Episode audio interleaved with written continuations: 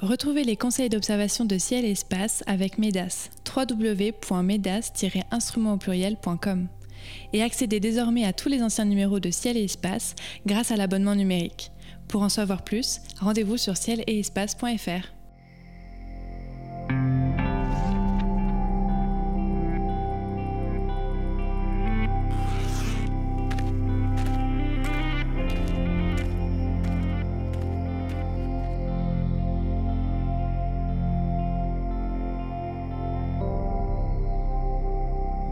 Bonjour et bienvenue sur les podcasts de Ciel et Espace pour une nouvelle émission consacrée aux éphémérides. Ce mois-ci, en compagnie de Cyril Birnbaum et de Sébastien Fontaine, je vous conseille d'observer les satellites de Jupiter qui continuent d'assurer le spectacle tout au long du mois en s'éclipsant les uns les autres et en projetant leur ombre sur la géante. Vénus, approchée par un joli croissant de lune le 12 au soir. La Lune qui rend visite à Saturne le 25 puis à Jupiter le 26. Et enfin les étoiles filantes Capricornides à leur maximum le 30. Nous commenterons tous ces événements en compagnie de Cyril Birbaum du Planétarium de la Cité des Sciences à Paris et de Sébastien Fontaine du Planétarium Ludiver dans le Cotentin. Vous découvrirez dans quelques minutes leur chronique et à la fin de l'émission leur coup de cœur. Bonjour Sébastien, bonjour Cyril. Bonjour. Bonjour. Alors nous commençons comme chaque mois avec la chronique euh, Histoire de Sébastien Fontaine. Sébastien, vous vous penchez chaque mois sur la grande ou la petite histoire de l'astronomie. De quoi allez-vous nous parler aujourd'hui? Alors aujourd'hui, on va s'intéresser à la loi de Titius Bode. Alors il s'agit plus précisément d'une loi euh, empirique. Euh, vous allez comprendre pourquoi dans quelques instants. Et donc cette loi a été élaborée euh, donc par l'astronome allemand Titius. C'était en 1766 et surtout elle a été rendue célèbre, diffusée par l'astronome Bode en 1772, au point que pendant très longtemps les astronomes pensaient que c'était Bode hein, qui était à, l'initiative de cette fameuse loi. Et cette loi, eh bien, euh, c'est en quelque sorte une relation qui donne euh, de manière approximative quand même les distances relatives des planètes au Soleil.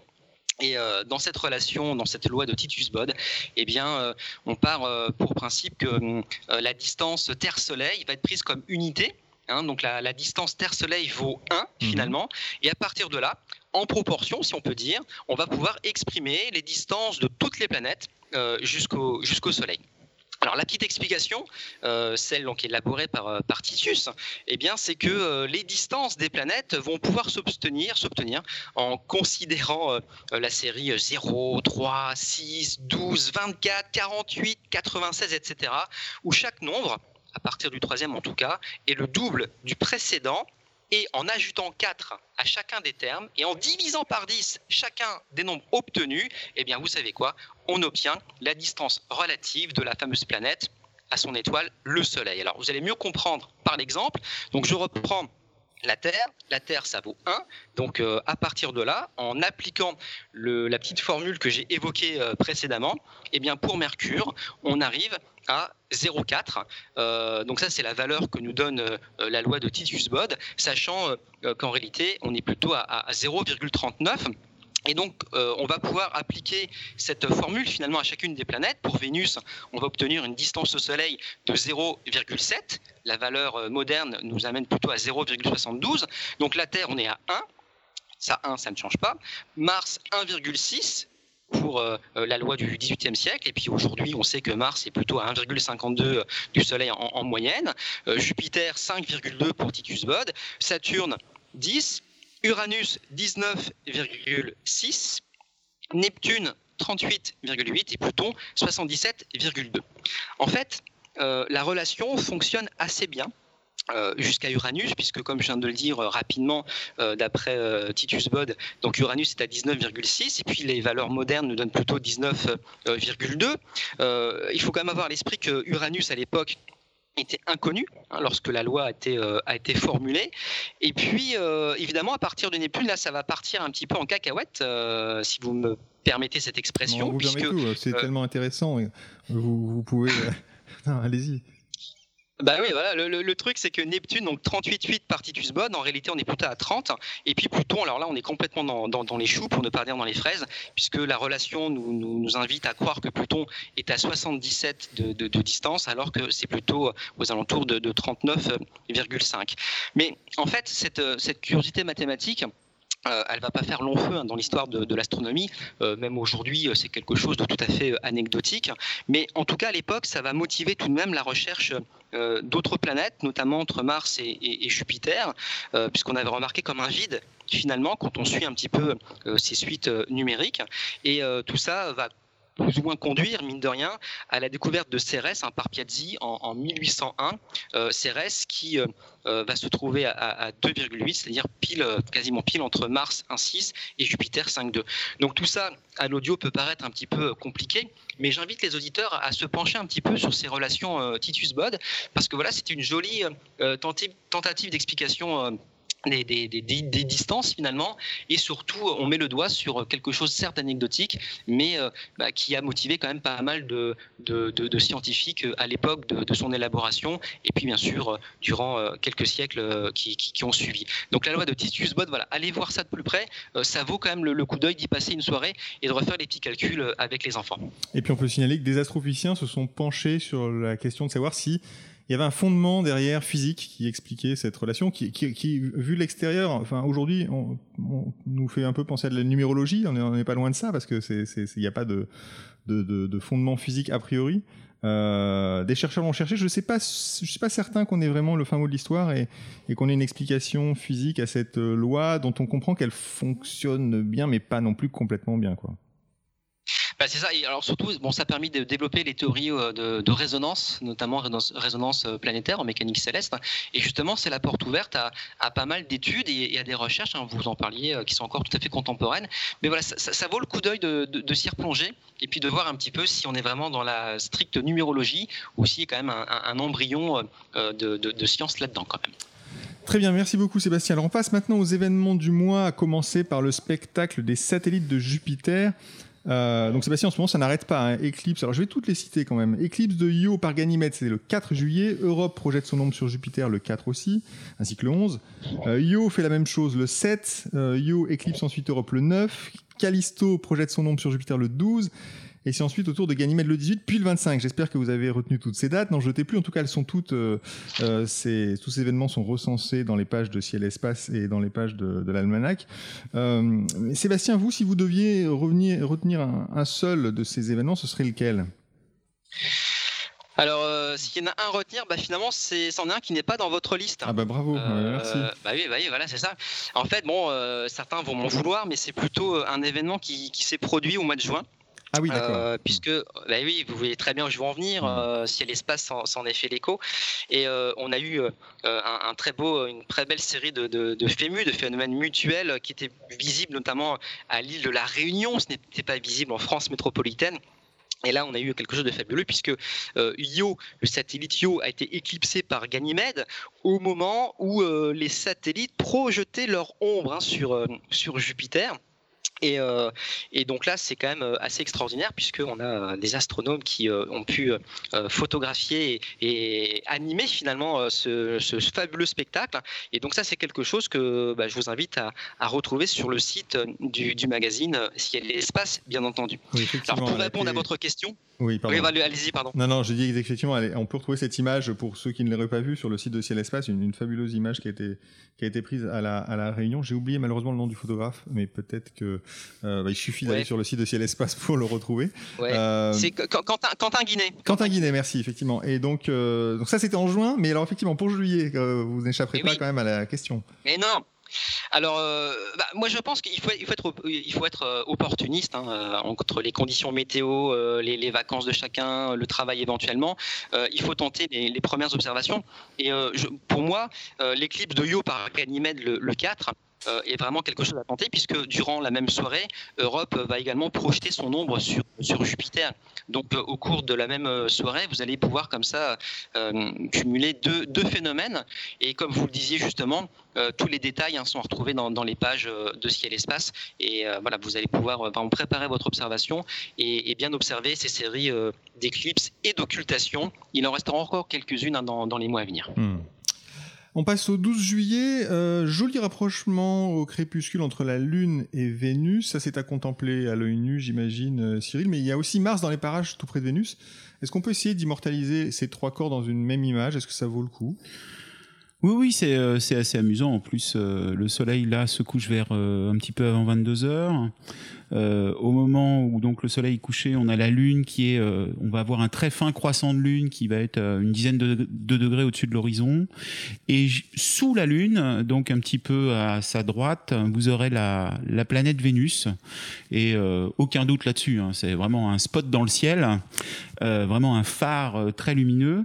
Et à un demi degré à la gauche de Vénus, vous allez avoir la planète Mars. Alors, un demi-degré, c'est quoi? C'est euh, euh, le diamètre de la Lune. D'accord. Euh, donc c'est très très près. Et ce qu'il faut savoir, c'est qu'il ne faut pas s'attendre comme au mois de novembre, quand Mars était au plus près, à avoir donc une planète Mars très grosse dans le ciel, enfin très brillante. Hein. C'est-à-dire que là, vous avez quelque chose de très petit. elle est très loin de la Terre, donc vous allez avoir un petit point. C'est vraiment anecdotique en quelque sorte, Mars dans le ciel. Alors pour vous avez deux possibilités. Soit vous avez du gros matériel, on va dire, vous avez au moins 500 mm de focale, et là vous, allez pouvoir faire entrer les trois astres en même temps dans, le, dans votre euh, format d'image, donc 500 mm de focale. Euh, vous aurez à la fois le fin croissant de lune, euh, la lumière cendrée de la lune, vous aurez Vénus qui est en, en gibbeuse, c'est-à-dire qu'elle elle est, elle est quasiment éclairé en pleine Vénus, on pourrait dire. Et puis vous aurez un petit point rouge euh, Mars. Ça, c'est une solution. Et sinon, ce que je préconise, c'est la photo avec le paysage, avec le premier plan. C'est le moment où bien souvent on est en vacances. Et là, vous prenez votre, euh, votre appareil photo, un trépied photo, et puis vers, euh, je pense, vers 22h30. Donc on a déjà le, le soleil qui est bien couché. On vient de perdre les lueurs, les, étoiles, les premières étoiles apparaissent. Et vous allez pouvoir immortaliser la scène. Donc c'est quelques secondes de pause hein, et le champ le plus possible pour avoir un premier plan, euh, Vénus, Mars juste à côté et au-dessus le fin croissant de la Lune. Très bien, donc une image à tenter le 12 juillet en choisissant bien son avant-plan. Hein. Souvent, c'est ce qui fait aussi la qualité de la photo. C'est clair. C'est-à-dire que ce qui est, ce qui est assez joli, c'est d'avoir un avant-plan qui, en, qui se découpe, c'est-à-dire qui est en nombre, chinois, en nombre chinoise. Donc, vous pourriez avoir des arbres, euh, un dénivelé de montagne ou, simplement un village qui est devant vous. Hein. Très bien, on passe à l'événement du 25. La Lune rend visite à Jupiter et le lendemain à Saturne. Euh, c'est une belle occasion, Sébastien, de visualiser le déplacement rapide hein, de notre satellite sur la voûte céleste. Ah oui, exactement. Puis à l'occasion, euh, pour ceux qui en douteraient, d'être sûr de voir Saturne et même Jupiter. Euh, Jupiter qui, euh, à cette heure de la nuit, reste incontestablement le, point le plus brillant du ciel. Et donc vous le mettiez effectivement en avant. Le mouvement de la Lune est extrêmement rapide.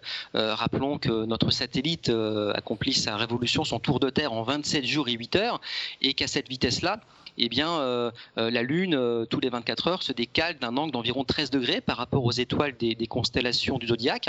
Et en une heure, eh bien, c'est là où c'est très intéressant, la Lune bouge de l'équivalent de son diamètre, un demi-degré. Hein, Cyril en parlait précédemment.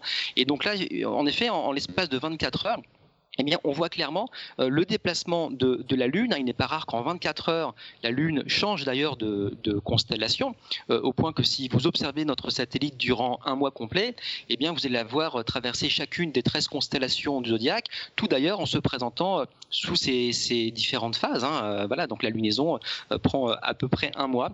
Donc voilà, donc un premier soir du côté de Saturne, un point qui ne sera pas très lumineux. J'ai plus la magnitude en tête, mais c'est pas terrible. Alors que Jupiter, je le disais, c'est vraiment un, phare dans la nuit, presque aussi brillant que Vénus, hein, si euh, je ne suis pas trop chaud. Donc Jupiter. Alors Jupiter le 25, il faut le rappeler. Saturne le 26 pour les auditeurs qui auraient des doutes sur euh, le point brillant qu'ils voient. Euh, si on a une lunette, une petite lunette, qu'est-ce qu'on qu'est-ce qu'on peut voir de ces deux planètes en ce moment, Cyril? Est-ce qu'on peut euh, donner des conseils d'observation? Oui, bah c'est tout de suite c'est tout de suite amusant, joli. C'est-à-dire que si vous avez une petite lunette euh, de 60 euh, mm, donc 5-6 cm de diamètre là, sur Saturne, vous verrez une sorte de Madeleine en quelque sorte. C'est-à-dire vous allez voir l'anneau et et puis le disque, mais vous ne verrez pas forcément. C'est-à-dire que vous n'allez pas forcément voir que l'anneau est séparé plein par plein de petites divisions. Vous n'aurez pas forcément. Enfin, vous ne verrez pas les couleurs, éventuellement des petites taches sur sur la planète. D'autant qu'elle est assez basse sur l'horizon. Hein. faut se souvenir de ça. le problème qu'on a, c'est qu'on est en été, que bien souvent il fait chaud, il y a de la turbulence sur l'horizon, il y a même parfois des orages au loin, et donc forcément vous allez avoir une image qui vibre, d'où mon image moi de Madeleine. C'est-à-dire que vous avez vraiment l'impression. Mais si vous l'avez jamais regardé dans une lunette, ça vaut le coup quand même de regarder. Pour Jupiter, donc le diamètre est plus important, le diamètre apparent est plus important, son diamètre aussi d'ailleurs. Et, euh, et, là, vous allez commencer à voir, alors ce qui est fabuleux, c'est le manège des satellites autour. Là. Si, vous, si on reprend par exemple le, le 25, alors si vous vous levez très très tôt, à 6 heures du matin, vous aurez deux satellites d'un côté et deux satellites de l'autre. Bon, et toute la nuit, vous pourrez voir le balai euh, sans cesse de ces, euh, de ces satellites qui tournent autour de la planète. Et donc toujours avec cette lunette de, de 60, bah, vous pourrez voir effectivement des stries sur la planète. C'est assez euh, spectaculaire. Où ça commence à être intéressant, c'est si vous avez la possibilité d'observer dans un diamètre plus important, c'est-à-dire que au-delà de 200, euh, vous voyez des, des couleurs, vous avez des sensations de couleurs, de drapés euh, sur l'une ou sur l'autre planète. Au-delà de, on va dire 150, je pense qu'on arrive à voir euh, la division de Encke, la division de Cassini sur Saturne. Donc vous voyez que les anneaux sont séparés et ça reste un souvenir inoubliable de toute façon. Mmh. Donc à montrer, Sébastien, quelque chose à ajouter peut-être sur ces deux planètes pour cet été? Ouais, bah, une large préférence sur Jupiter. Alors c'est vrai que, comme le dit Cyril, voir Saturne la première fois, c'est inoubliable, hein, c'est extraordinaire de mettre en avant, euh, mettre en, de, voir les anneaux. Euh, avec du matériel finalement euh, tout à fait accessible. Alors certes, les paires de jumelles ne suffisent pas à, révéler les anneaux, mais voilà, un grossissement de 40 ou 50 fois avec une lunette de 60 mm, on commence vraiment à, à, distinguer les anneaux. Par contre, moi ce que je trouve fabuleux avec Jupiter, c'est qu'on peut prendre du temps avec euh, différents instruments euh, pour découvrir les bandes nuageuses et pourquoi pas mettre en évidence la rotation de Jupiter sur elle-même, euh, ne serait-ce qu'en repérant la fameuse tache rouge qui se voit très bien dans un instrument d'initiation, qui n'est pas toujours présente parce que parfois la tache peut se trouver bah, à l'opposé de la planète, mais là aussi vous pouvez, grâce aux éphémérides, savoir à l'avance à quel moment la grande tache rouge sera, sera visible.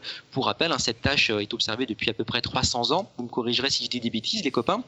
Mais euh, voilà, c'est un gigantesque anticyclone euh, qui pourrait allègrement engloutir euh, notre planète. Donc là encore, ça met en perspective les dimensions gigantesques de, Jupiter, puisque rappelez-vous qu'en termes de volume, on pourrait placer à peu près 1300 fois la Terre à l'intérieur de, Jupiter. Donc c'est vraiment un monstre, un monstre dans le ciel, un monstre que l'on peut voir donc à l'œil nu comme un point extrêmement brillant et qui prend vraiment bah, toute son ampleur quand on commence à regarder Jupiter avec un télescope.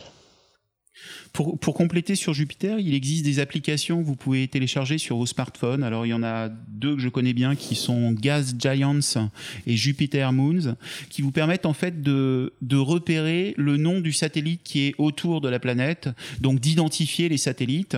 Et puis ça vous dit aussi le moment où la tache rouge passe le méridien, c'est-à-dire au moment où la tache rouge est visible. Est visible depuis le sol, qui est quand même un des, un des phénomènes euh, atmosphériques vraiment euh, très intéressants à regarder dans une, euh, dans une lunette ou un télescope. Alors on passe au 30.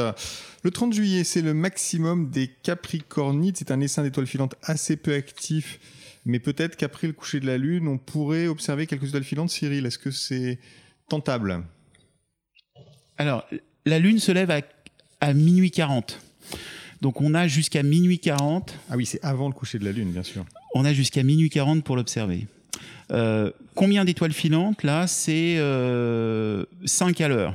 Donc ça veut dire une toutes les 12 minutes, quoi. Tous les quarts d'heure, vous en avez une. C'est pas tant que ça. Euh, donc forcément, c'est sur le Capricorne, donc plutôt horizon sud, là.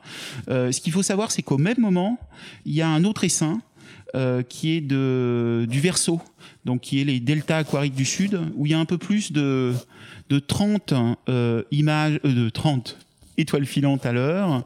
Euh, donc les deux ensemble viennent à peu près de la même zone, donc ça vaut le coup de, bah, avant le lever de la Lune, bah, d'observer euh, ces étoiles filantes. Donc il y a deux, essaims d'étoiles filantes en réalité ce 30 juillet, donc ça vaut le coup quand même de passer un peu de temps euh, en regardant la voûte céleste ce soir-là.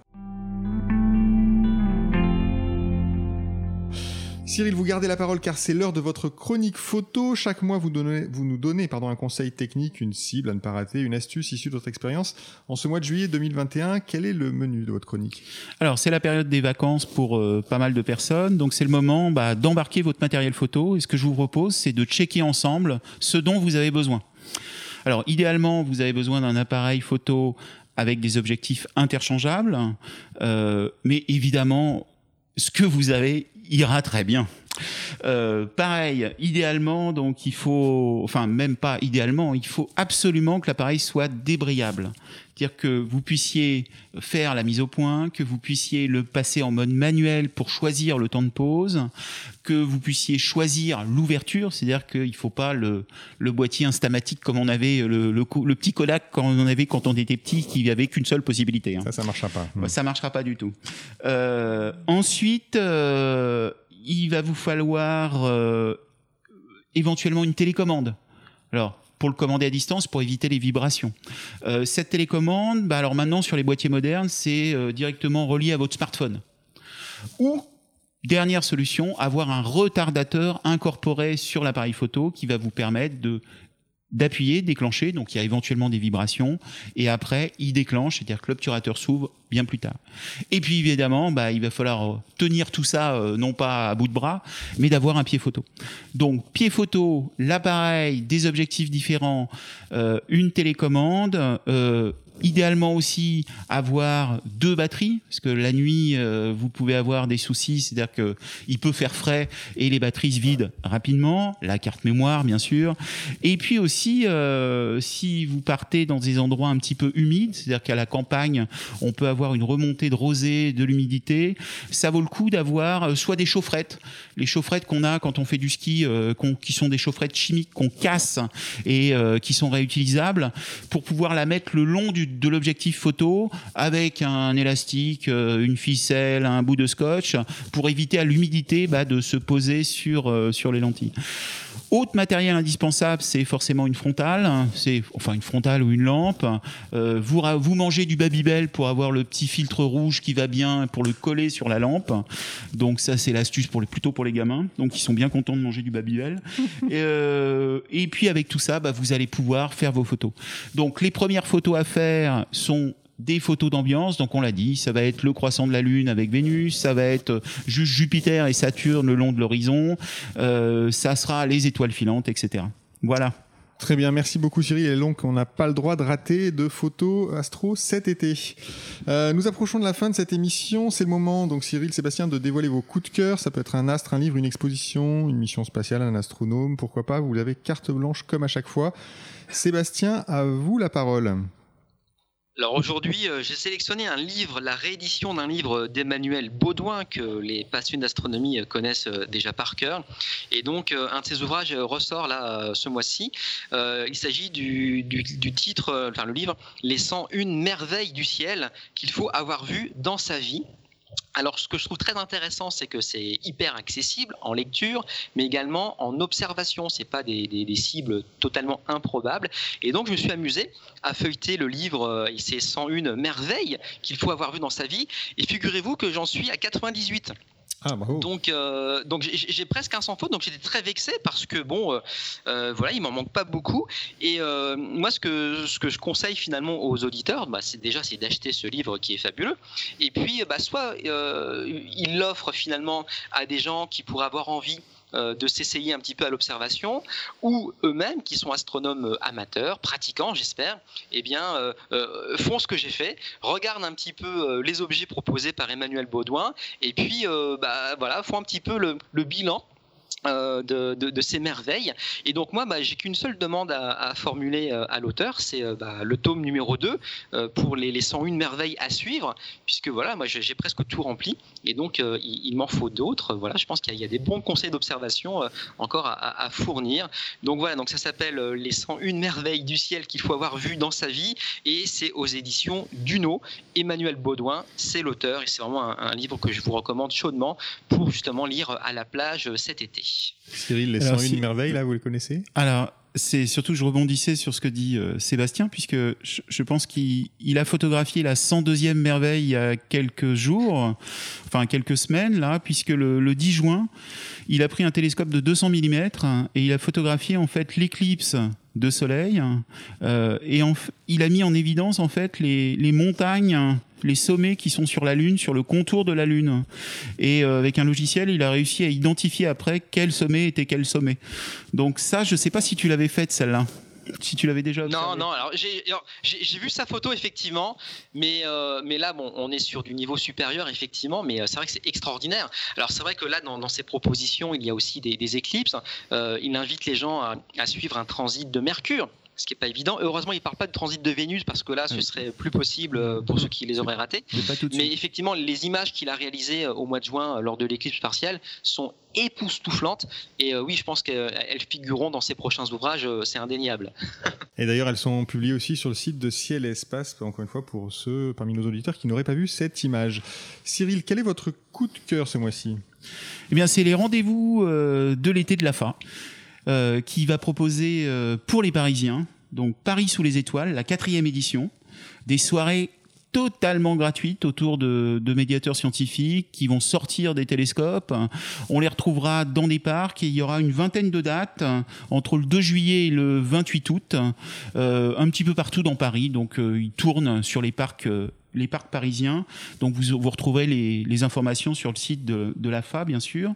Et puis à la fin de l'été, en septembre, euh, du 8 au 12 septembre, vous avez le stage photo euh, de Carcan. Donc c'est les rencontres photographiques de Carcan. Donc Carcan, c'est dans le Médoc, euh, juste à côté de Bordeaux.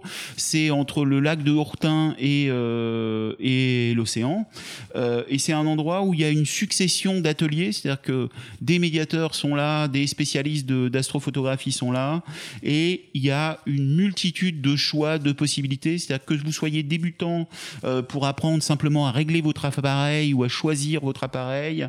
Euh, euh, à préparer votre soirée, faire votre premier time lapse ou votre première circumpolaire, ou euh, ou être vraiment un un astrophotographe chevronné euh, qui va vouloir faire un panorama de la Voie lactée, faire ressortir des petites nébulosités, etc. Il y en a pour tous les goûts, pour tout le monde, pour tous les niveaux, et, et tous les soirs un rallye photo avec bah, les meilleures photos, et c'est d'un haut niveau. Voilà. Très bien. Donc préparez votre été astronomique avec les rencontres de, Carcan et avec Paris sous les étoiles pour ceux qui sont parisiens ou qui visiteront la capitale cet été. Les éphémérides Radio de Ciel Espace sont terminées pour ce mois-ci. Merci à Cyril Birnbaum et à Sébastien Fontaine pour leurs conseils d'observation. Merci à Nicolas Franco qui réalise cette émission.